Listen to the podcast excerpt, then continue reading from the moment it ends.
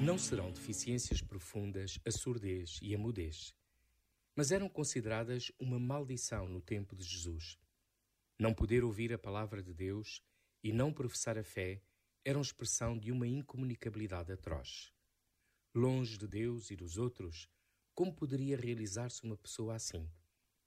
A abertura dos ouvidos, da boca, do coração e da vida é a condição humanizada e humanizadora que Deus quer para cada um de nós.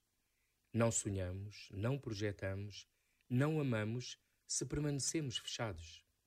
Fechados aos dons que poderíamos desenvolver, às ajudas que existem quando as procuramos, no medo de não conseguir, que atrofia a vontade de tentar, na normalidade que impede de ir mais além.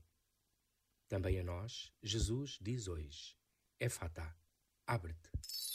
Este momento está disponível em podcast no site e na app da RF.